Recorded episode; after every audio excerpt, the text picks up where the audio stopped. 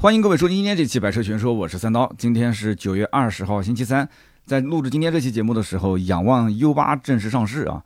我发了一个微博，在发布会开始之前，我说这个车的价格肯定跟预售价是一分钱不差啊！为什么呢？因为这车没必要降价，它不涨价就已经不错了，是吧？因为买这车的人，你说降个两三万块钱，一百零九点八降到个一百零七点八、一百零八点八，没任何意义嘛。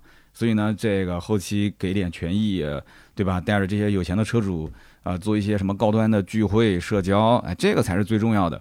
那么前两天呢，小鹏的 G 九的改款上市，呃，价格是降了挺多啊。但是这个降价呢也有说法。回头呢，我们下一期、下下一期就聊仰望 U 八和这个小鹏 G 九。那么今天这一期呢，我们聊一个前段时间上市的车型啊，吉利银河 L 六。咱们排着个队啊，一个一个来，不着急。音频节目呢就是这一点啊，咱们不蹭热点，就慢慢的分析，慢慢的去拆解啊，可以多花点时间给真正想买这些车的、想对比这些车的人有一片净土啊。因为咱们音频节目也没什么充值，对吧？就在这儿想说什么就说什么。那么前两天这个银河 L 六的车型上市，其实 L 六这个车我在上市前的差不多一个月已经去静态和动态的都试过了。只不过呢，这个车型当时感觉厂家好像对于它的这个重视程度也不是特别高啊。比方说，呃，邀请我们媒体去试这个车，去去拍这个车的时候，那么这个讲解就是上午，对吧？也是匆匆忙忙的讲完之后呢，到了下午就是静态拍摄。静态拍摄呢，我看很多媒体就基本上一个小时不到就拍完了。那很多媒体其实可能是觉得 L 七已经拍过了，L 六跟 L 七没什么太多差别。虽然说一个是 SUV，一个是轿车，但是亮点其实就那么多，对吧？就是这个车机系统，然后语音控制。当时拍 L 六特别有意思啊，就是官方跟我讲说这台车子有一个特点，就是可以站在车外啊跟这个车对话。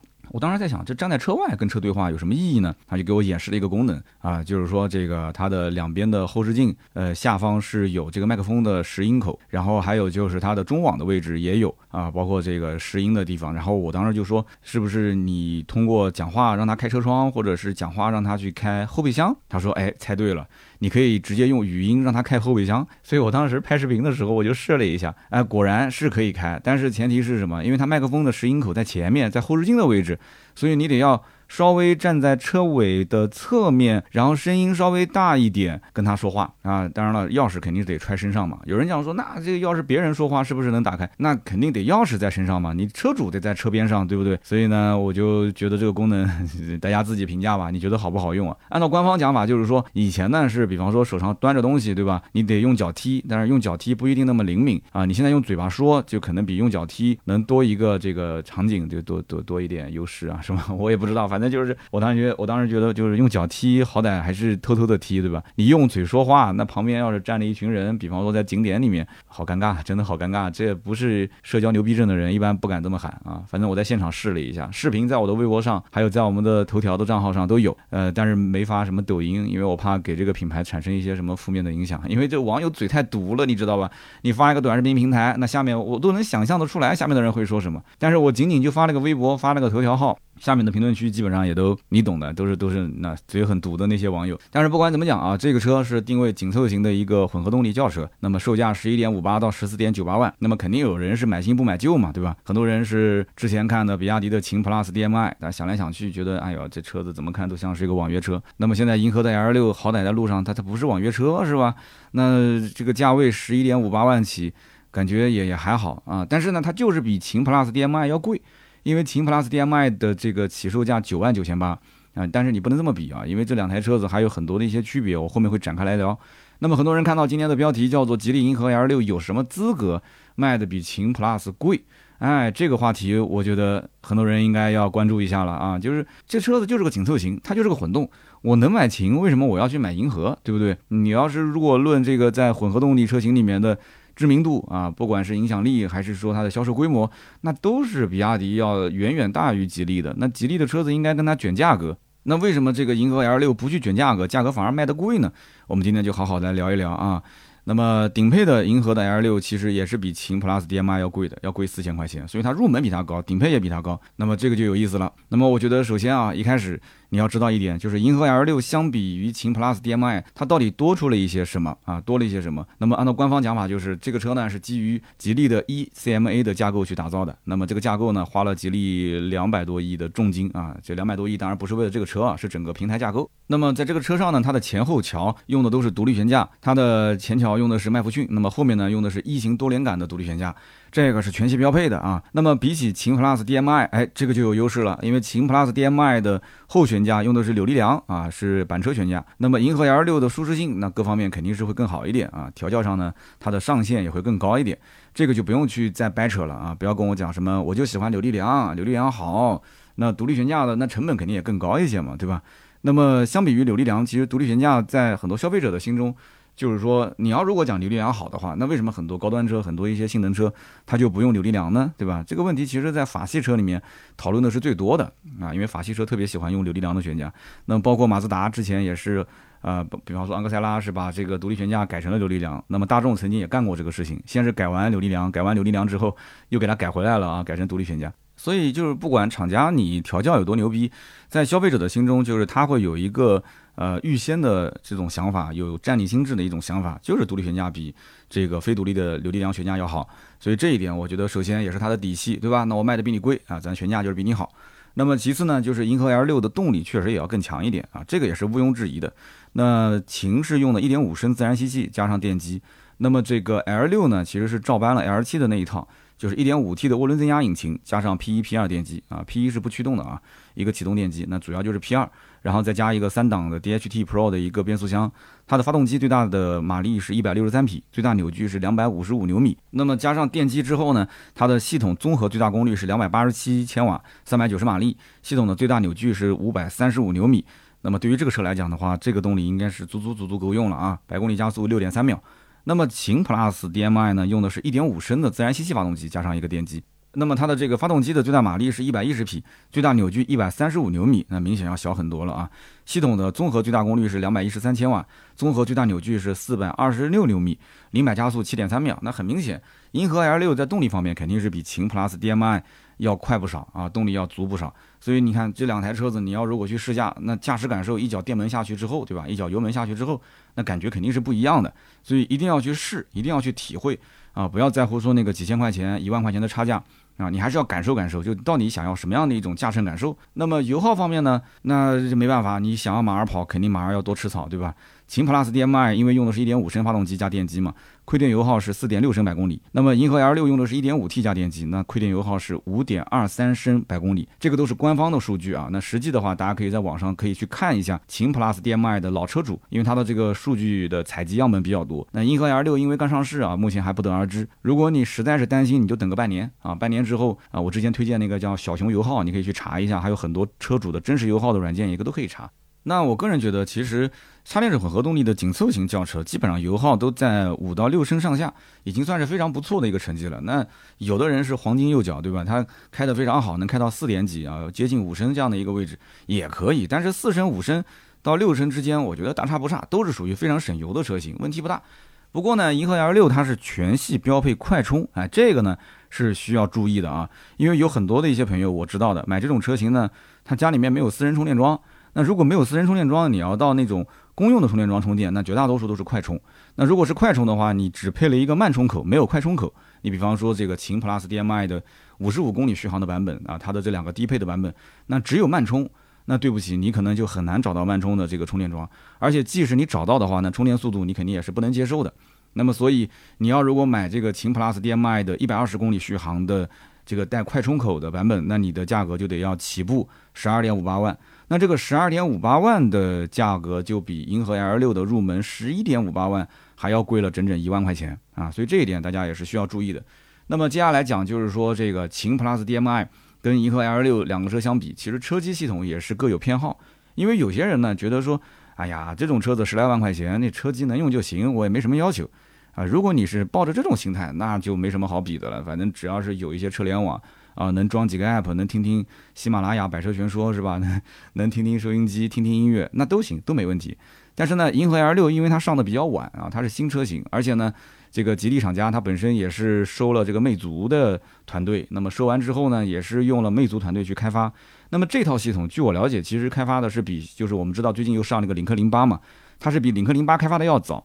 那么这套系统其实跟领克零八上面的那个 Flyme Auto 的系统，它的这个车机是同源的，只能说是同源，就它的车机系统很像。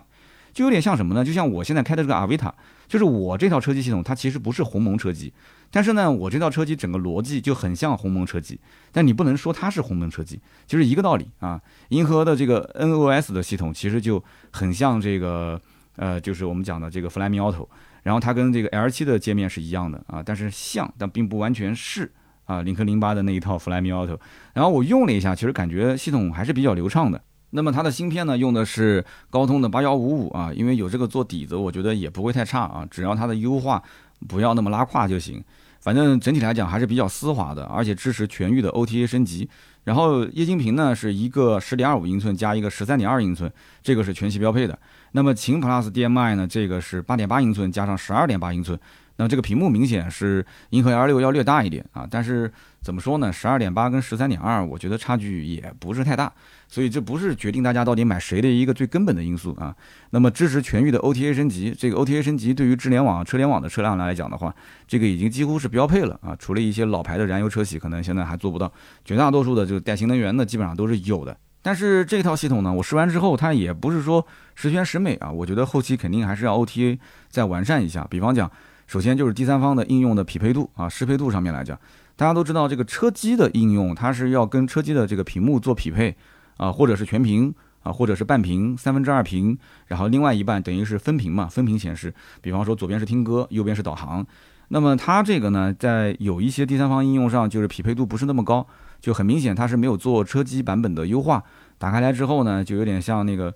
一个悬浮窗啊，像个手机的那种长条形的悬浮窗悬在上面，这个观感就不是特别的好。那么还有就是它的很多的一些功能啊，快捷键是真的特别多。就你比方说它的主界面从上往下滑，快捷键啊，这个是最常见的。然后主界面你不用点任何的操作，你就在空白的区域左边上下滑是调它的亮度，右边上下滑是调它的温度啊。像这种呢优化，我觉得是可以。但是呢，还有一些，比方说二级菜单啊，包括空调的调节的这种方式方法，我觉得还是有待改进啊，可以再进行一些优化之后呢，更加的简单易用一些。那当然了，刚刚我讲到这个第三方的应用的车机匹配，在比亚迪的车机里面，其实也是存在很多这样的一些问题啊。那么这个呢，如果大家对于车机真的那么的感兴趣，就是很在意的话，我个人觉得你去试车之前啊，你先确认一下你在车上会经常用哪些软件。比方说网易云啊啊，或者是腾讯音乐啊，或者是这个喜马拉雅啊，然后你在这几个就两个不同的车型车机，你去打开来看一下啊，它不是有应用市场吗？你看看哪一个是你最常用的，然后它是有车机专用版本，哪个是没有的，这个可以作为你到底买哪款车的一个选择项。但是还是那句话，其实这个就算现在不行，可能用不了多久，半年、三个月或者是一年，它也会优化啊，一定是会优化的啊。那么此外呢，银河 L 六的这个尺寸大家也要关心一下，因为它的这个尺寸是比秦 Plus DM-i 要略微的大一丢丢。银河 L 六的长宽高是四千七百八十二毫米、一千八百七十五毫米、一千四百八十九毫米，那么比秦 Plus DM-i 呢要长了十七毫米，宽了三十八毫米。那么轴距是二七五二，比秦 Plus DM-i 要长了三十四毫米。那么虽然说都只是几十毫米、几十毫米的一点点的差距，但是你把它放在一起，你整体上就观感，你就会觉得说这个车啊。它的造型的样子就感觉是比秦要更大一点，那么按照中国消费者的说法，就是更大气一点，是吧？这个呢，我觉得两台车不放在一起，你可能感觉不出来。但是如果说要是经常关注这个车，或者说停在一起的话，那就会非常的明显。但是实际它的车内的乘坐空间，我个人感觉两台车差别不是特别的大啊，因为它定位都是紧凑级，也没有说非常明显的优势啊，不是说轴距一下子比它多了一个一百毫米或者是一百二十毫米，没那么夸张，那这个就越级了嘛。那么在外观上来讲呢，我觉得就仁者见仁，智者见智了，对吧？秦 Plus DM-i Dragon Face 的设计风格也比较有特色，那么谈不上特别好看，但是呢，因为卖的多，对吧？因为经常在路上能见到，天天看，所以很多人也能接受。但是也会有一些人认为，就这个车呢，那路上为什么能天天见到？就是因为网约车特别多，是吧？网约车的这个使用就会导致很多人啊，很多客户他就。影响了他自己的购买决策，因为你想花那么多钱，毕竟也十来万，结果买了一个网约车停在路边，说不定还有人过来问：“哎，师傅走不走啊？”你开个银河 L 六，我估计大概率不会有人跑过来问说：“哎，师傅你走不走？”是吧？所以呢，预算在这个价位的客户啊，看到了这个银河 L 六的新车型上市，他可能会有新鲜感啊。那么有了新鲜感之后，再去看这个秦 PLUS DM-i，他可能就会有一种就是买新不买旧。他会有一种不想买街车啊，我不想买网约车的这样的一种感觉。那这个我觉得跟对比什么大小啊，包括前面我们讲对比动力啊，啊，包括后面我们说对比配置啊，可能都无关。这就是一个非常感性的一个选车的感觉啊，选车的感受。不过从我个人角度啊，就是非常感性的角度来讲，这台车的车头设计包括侧面设计一般般，但是它的车尾的设计我觉得才是亮点啊。一个弧线型的贯穿式的尾灯啊，神似 L7 的一个尾灯，再加上黑色的包边处理。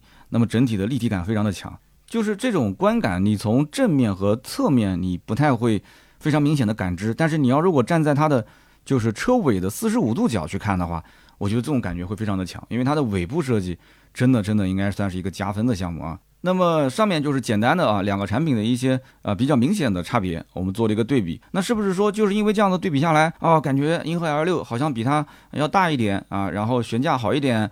呃，然后它的这个定位高一点，它就它就价格卖的贵了啊。那这个只是产品层面的一个对比。就我觉得很多人买车啊，他不仅仅是看产品的定位高低，他可能还要看具体的就是配置方面是不是能满足自己的需求。你比方说这个纯电续航啊，有人要两百的，两百的话这两个车都不适合你，对不对？你就可能得去买这个长安深蓝了，对吧？那有人觉得说，那我就要便宜啊，便宜的话那可能这个银河的 L 六也不适合你，因为你的预算可能就十万上下，你只能买一个秦 Plus 的最低配。所以这个要看个人。但是我觉得大多数人买车到了就是可能决定买谁的时候，还是会看具体的我付了多少钱，然后我买到了什么样的一个配置。那么接下来比这个配置的层面，我觉得就很有意思了。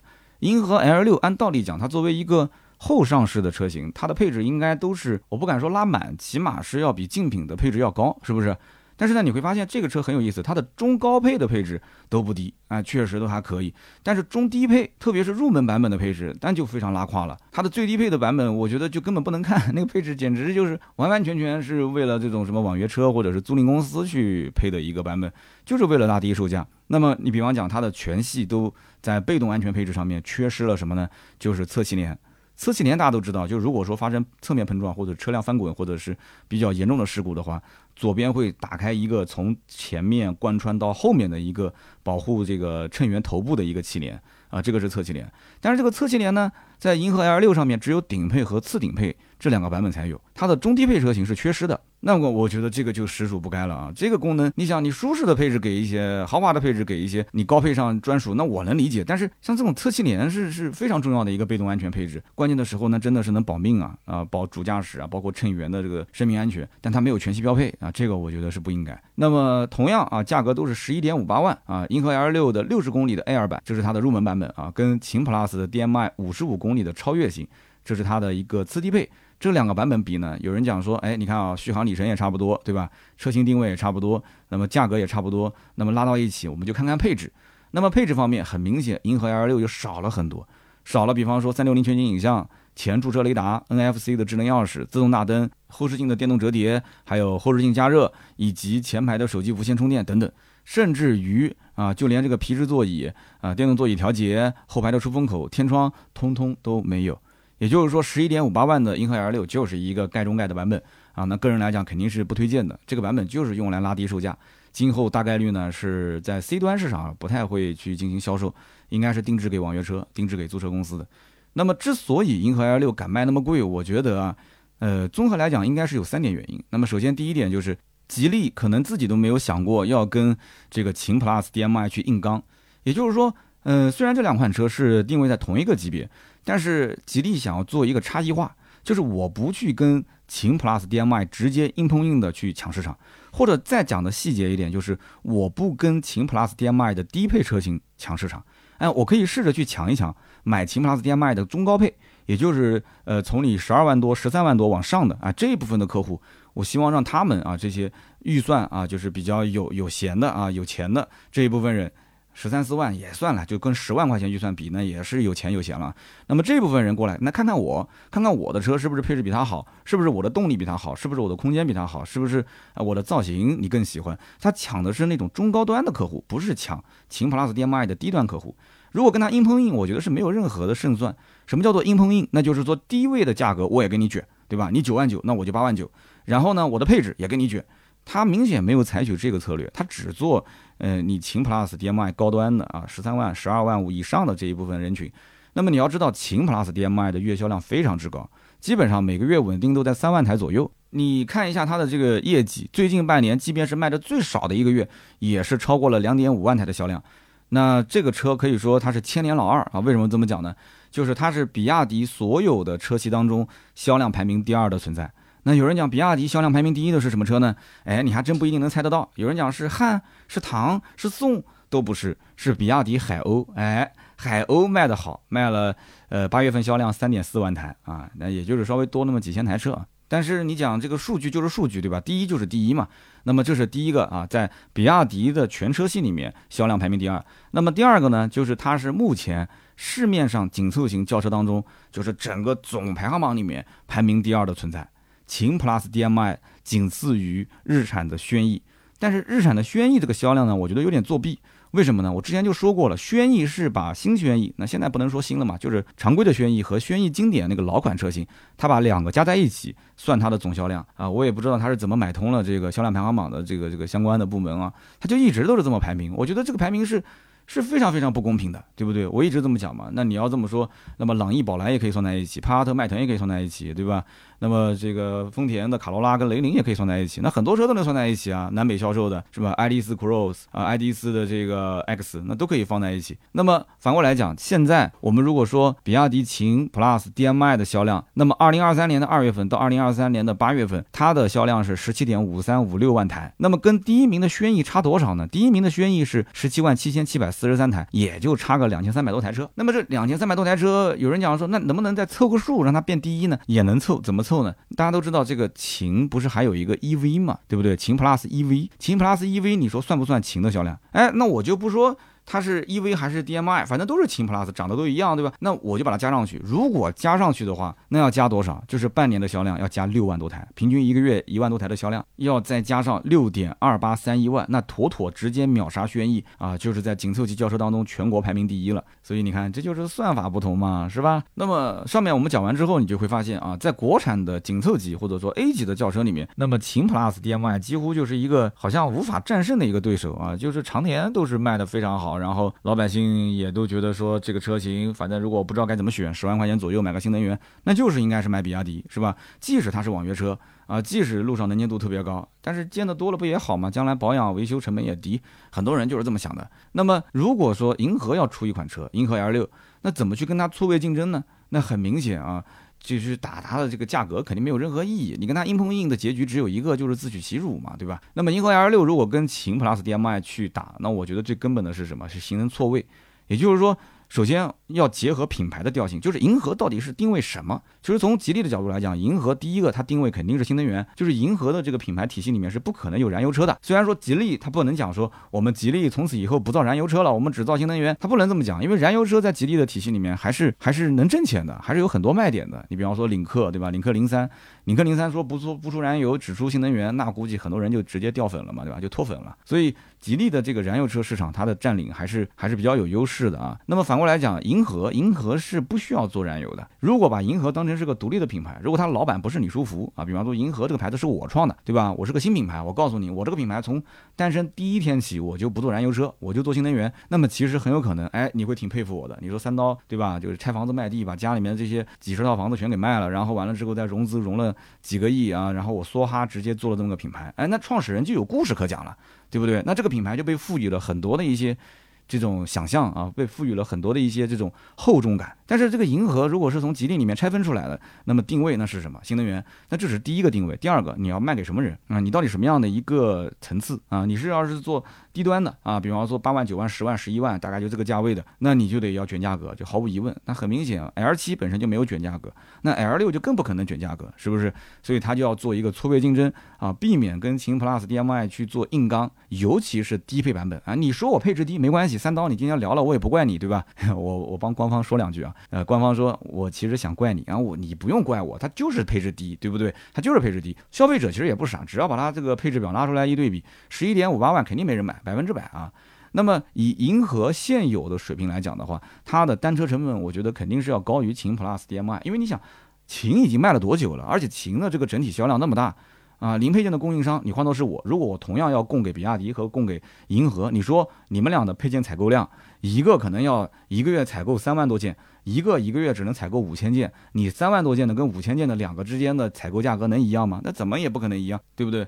就是哪怕我像夏天去家门口的这个超市找了个老板去买冷饮做批发，对吧？我买个三只五只，跟我买个三五十只，那老板多少还会讲啊，你买的多了，我给你打折，这个很容易理解啊。那么第二一点就是银河这个产品本身定位，其实对于吉利来讲，它就是想把它塑造的至少是比吉利的品牌要高端一点，所以完全没必要去自降身价。而且它不自降身价的前提还有一个，就是要腾出一部分的空间，让吉利去牵制秦 PLUS DM-i。那有人讲吉利的什么车去牵制呢？哎，我相信有些人应该已经猜到了，就是吉利其实有一款 A 级的混合动力的轿车。叫做帝豪 L Hi-P，那么这个车呢，我之前也是做过直播、拍过视频的啊。当时我还觉得这车不错，因为我当时去动态试驾过，我觉得真不错，动力也挺好，而且我一问价格，哎，这个价格也挺合适的。当时是卖了个十二万、十二万多吧，然后现在是等于又降价了嘛，出了一个冠军版嘛，等于起售价只要十万九千八。那这个十万九千八，哎，就跟这个比亚迪的秦 PLUS DM-i 的九万多块钱就大差不差了。那么你再仔细看，你会发现这个十万九千八还是一个一百公里的纯电续航版本，哎，那就可以了。对不对？那就又错了一个小错位，但是价位基本就拉到一致了。所以你可以这么理解，就是今年七月份帝豪 L Happy 出个冠军版之后，就是已经挑明了，我就是过来干你比亚迪的秦 PLUS DM-i 的，然后我就是牵制你的呃秦 PLUS DM-i 的一个入门级的价位的客户，我让这一部分的客户除了你之外，啊手上捏着个十万到十二万的预算，还可以过来看看我，对吧？十万九千八的啊，一百公里超越型，十二万两千八的一百公里的卓越型。那么，所以这就是为什么银河 L 六的中低配的配置感觉比较低，有一点点打这个比亚迪比较吃力。但是中高配的车型你再去看，你会觉得说，哎，就比较有吸引力了。就很明显，它就是留给帝豪 L Hi-P 这个车型一定的市场空间，让它去牵制秦 Plus DM-i 五十五公里的这个版本啊，低端的版本去跟它去打价格战。所以你要综合来理解，你不要光看一个银河 L 六，你说啊这个产品定价高了就不能买了，你要把银河 L 六加。吉利的帝豪 L Hi-P 两个车型放一起，再去跟我们刚刚讲的秦 PLUS DM-i 去做对比，你就知道它的整体的战术打法是什么样子了啊！所以给大家稍微理清一点。所以总结来讲呢，其实吉利目前在用双车战略去打比亚迪的秦 PLUS DM-i，那么其中帝豪 L 的 Hi-P 用一百公里的快充去跟秦 PLUS DM-i 的五十五公里的慢充啊做一个错位竞争，对吧？你要快充，你只能选我，他们家没有啊，他们家低配五十五公里的只是慢充。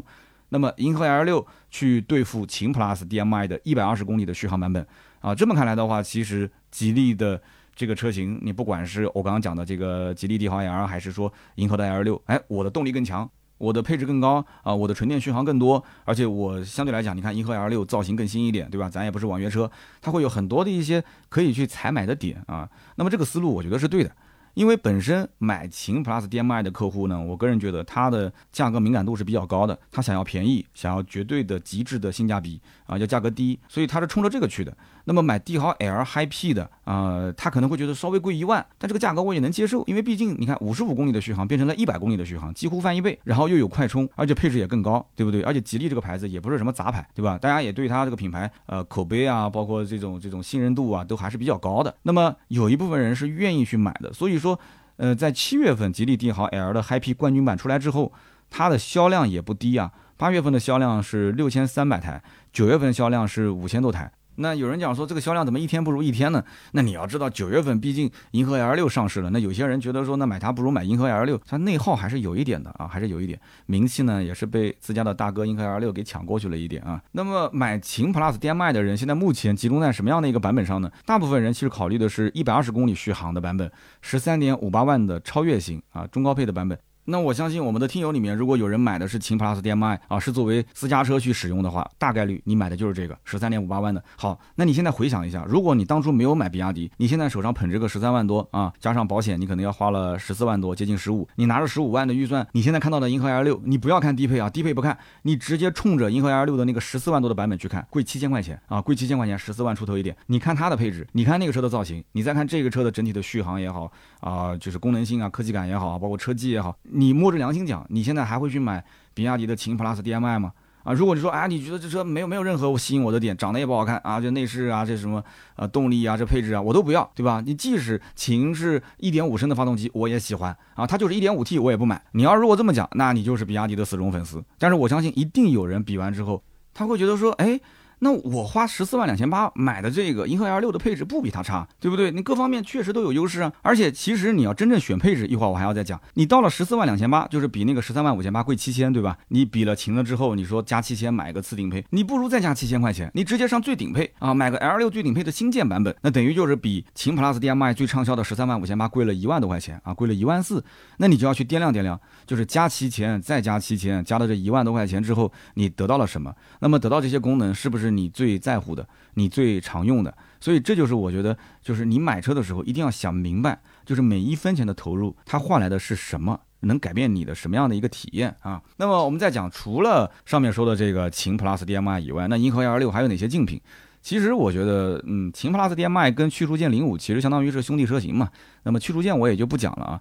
十到十五万这个价位，其实可选的混合动力的轿车，插混的车型并没有太多。如果一定要算的话，其实只有再加两个啊。我觉得加一个就是深蓝的 SL 零三，再加一个就是长安的 UNI-V 的致电 IDD。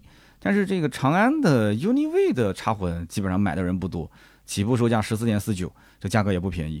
那么深蓝 S R 零三的入门价格十四点五九也不便宜，因为我们今天聊的这两款车其实都是起步价格，一个在十万左右，一个在十一万上下的，都是在这个价位的。你一下子奔到个十四万多，而且是入门价，那很多客户直接就 pass 掉了，因为它很明显，这种版本的车型我也不可能买最低配，对吧？我稍微买个中配，可能就要预算到了十五六、十六七万了。那像这部分的秦的客户和 L 六的客户，肯定都是希望在十五万以内搞定啊。那么 UNI-V 的客户大部分也都是选择燃油版，那这个 IDD 的插混销量确实也不高，一个月就两三千台啊。那么深蓝 SL 零三它的最畅销的版本是十五点六九万的两百公里续航 Max 的增程版。那么你只要一听就知道了，它纯电续航能到两百，那很明显是比今天我们聊的这个秦 Plus DM-i 跟银河 L 六要至少多将近一倍嘛，对吧？纯电续航更长，有的人喜欢，但是你要知道，有的人会觉得我多花个两三万、三四万，就为了多那么几十公里、一百公里的续航，没必要啊，对吧？你车型级别其实都差不多，你也不是说像什么比亚迪汉那种，你就是或者是海豹 DM-i，你整个就是到了一个 B 级甚至 C 级了，你还是个紧凑型车嘛，对吧？所以很多人预算到不了这个位置。那我觉得除了比亚迪之外，银河 L 六的最大的竞品应该就是深蓝 SL 零三啊。如果说在银河 L 六的顶配的基础上，它的预算还能再多一点，可能很多人就不看银河 L 六了，就直接去啊跳过去看这个 SL 零三了，对吧？你想，毕竟也就是再多花个七千块钱，你能获得更好的纯电体验，是吧？更运动的外观，还有无框车门，还有掀背尾门啊，关键它还是个后驱。那么更讨年轻人的喜欢，所以你会发现，你看从秦 Plus DM-i 加七千，再加七千，然后到这个刚刚讲的啊银河 L 六再加七千，然后又变成了深蓝 SL 零三，它都是七千七千一个档，哎，这个很有意思啊，七千块钱七千块钱一个档，所以以后买这一类的车型啊，我告诉你怎么存钱，你先存一个最基础的，比方说九万九千八啊买秦，然后呢，你每隔一个月是不是算好了这一部分人的月收入基本在七千块钱左右啊？就是你每个月不吃不喝，你把这七千块钱存到银行卡里面，哎，你再看看，哎又又能多个配置了，然后你下个月不吃不喝。再存七千块钱，你说又又又又又又能改个车型了啊！再下个月存七千块钱，又又又又能看到深蓝 S L 零三了，对不对？七千七千的价，所以我不知道他是怎么拿捏消费者的啊！这厂家真的这个定价很有意思啊。不过我觉得真正影响嗯这个银河 L 六销量的，呃，更多的可能还是它的这个亲哥哥啊。亲哥哥是谁？就是银河 L 七嘛。有人讲说怎么可能一个轿车跟个 S U V 怎么会有竞争呢？我跟你讲，你要如果说啊，你不去店里面，你不知道；你要如果到了店里面，你站在这个银河 L 六的车子边上，你再看一眼旁边的银河 L 七，我估计你多半是。是会移情别恋，为什么呢？你虽然讲银河 L 七的价格可能比它定价要稍微贵个两三万块钱啊，就差不多配置贵个两三万，但是呢，银河 L 七很明显啊，真的非常明显，它的外形更好看，而且它的配置更高。어 而且呢，你拉开车门会发现，哎呦，怪十六点二英寸的这个副驾驶的娱乐屏，然后这个 L 七，你想 SUV 的造型也是更时尚啊，也是空间更大、更灵活、更多用。这 SUV 在很多人眼里也是更大气一点，对吧？看上去好像更贵一点，是吧？所以你不管怎么讲，你只要预算你真的你真的已经超了十五万的话，你到了银河店里面，我觉得你大概率啊是不会买 L 六了，你肯定直接就刷 L 七，然后把它提回去了。你怎么看都觉得 L 七比 L 六好像更划算一些啊。所以呢，我跟销售也聊过这个话题啊，销售也是这么讲的，说有些人过来本来是看。L 六的最后提个 L 七，这个是真实案例啊，这个不是说我就是凭空臆想的啊。那么最后讲讲配置怎么选，其实前面我也大概提了一下，就这个车呢，银河 L 六的配置是尽量选高配啊，尽量选高配。要按照我的推荐的话，其实你真不如直接上顶配，就是一百二十五公里的新建版。为什么这么讲？因为你打开这个配置表会发现，中低配真的是不给力。你只有到中高配，也就是其实不要讲中高配了，就是顶配和次顶配这两个版本是相对来讲比较给力的。那么顶配跟次顶配是什么差别呢？顶配跟次顶配就差七千块钱。但是我告诉你，你如果看到他们俩之间的配置差，你百分之百、百分之一万是买顶配的。为什么？因为七千块钱差价，你听好了，差什么？全套的 L 二级的智能驾驶辅助。全景天幕、前排座椅加热、主驾驶座椅的通风、记忆、两百五十六色的氛围灯、自动雨刷、自适应的远近光，然后就是这个双区恒温空调、车内的香氛等等。然后你现在还可以免费升级十八英寸的铝合金轮毂加百灵鸟的音乐灯光秀，还有两千块钱抵五千块钱的膨胀金，相当于就是变相优惠三千嘛。啊，这些其实都有，就是它的一个就是相当于首发的权益，还有五万块钱的一个二十四期零息的贷款。呃，首任车主享受车联网的流量三年免费啊，基础流量终身免费，还有就是首任车主自购车之日起一年之内免费赠送充电桩，还有安装服务，所以这个权益真的是不少。那你对比来对比去会发现。我虽然说多花了七千上到了顶配，但是对方又膨胀金给我减了四千块钱啊。虽然说他们每个级别都是减啊，都是要减这个膨胀金，但是你总会觉得说我钱少花了一点，所以绝大部分人选的就是顶配。那么今天呢，给大家分享的就是关于银河 L 六这款车型我的一些分析啊，我的一些想法。那么如果说大家有十来万的预算，想买一台这个插电式混合动力的轿车，那希望今天这期节目对大家呢是有所帮助的啊，听完之后是有所收获的。那么如果周围有朋友是最近在考虑买这个级别的车型，也可以啊把我们的这个音频。去分享给他。那么过两天呢，我们公众号上面也会出图文啊，不听音频的你就可以把图文分享给你身边的朋友。希望多多支持我的节目啊，也不要忘了可以在每期节目手机的播放页面那个小三角的下方给我投投月票啊。每个月我们投票呃靠前的，包括互动靠前的兄弟们，我会送出一些小礼品给大家。那么也不要忘了关注我更多的原创内容啊，比方说哔哩哔哩每周五更新的百车全说的这样的一个账号，还有就是我的三刀砍车，也就是抖音的账号，还有就是我的微博百车全说三刀，以及我们的公众号百车全说。在我们的公众号呢，其实大家想看更多的一些我原创内容啊，一些付费的内容的话，想进入到我的付费的私人的社群里面，那你可以去关注知识星球三刀的朋友圈，那公众号上面也有，包括盾牌的朋友圈里面也会发。那么也是非常感谢啊，我们的铁杆粉丝也是来了有三百多位了啊，三百多位的铁杆粉丝，整个的这个知识星球里面也是非常的热闹。那么很多一些对外不太好说的话，你比方说。我发到音频平台，发到抖音，发到 B 站，发到我的微博。那有些人他不了解我，不认识我，他可能通过这个算法流量推送，他会过来，就是很多水军啊会过来骂，或过来说去去带节奏。但是知识星球是个非常干净的平台，而且这里面我觉得目前来看，进入到我们知识星球的兄弟们，这个真的是非常优质啊，各行各业的非常优质的一些兄弟们。那么大家呢也可以在里面交友啊，我也是给大家提供了一个平台，可以自我介绍，可以进行交友。然后我平时也会发很多的一些啊，我通过某些渠道拿到的内部资料啊。这些资料肯定是不能在外网随便发的嘛，所以我就在知识星球的付费的我的这个栏目里面去进行一个分发。所以想关注知识星球，打开你的喜马拉雅，在下方我们的这个详情页面里面也会发送这个加入的方式和二维码啊，大家可以关注一下。好的，那么今天这一期关于银河 L 六的内容就到这里，我们下一期节目呢就聊一聊小鹏的 G 九啊。那么仰望 U 八，因为之前聊过的，我有点纠结，大家还想不想再听一遍？想听一听这个价格的分析、配置的分析？因为今天已经全部出来了嘛，价格配置都有。大家如果想听，可以在留言区告诉我啊。如果觉得说已经说过了，不用再聊了啊，这个车关注度也不高，咱也买不起，咱也不想买，也可以评论区告诉我，咱们就跳过啊，讲讲其他的车。好的，那么今天这一期就聊这么多，我们周六接着聊，拜拜。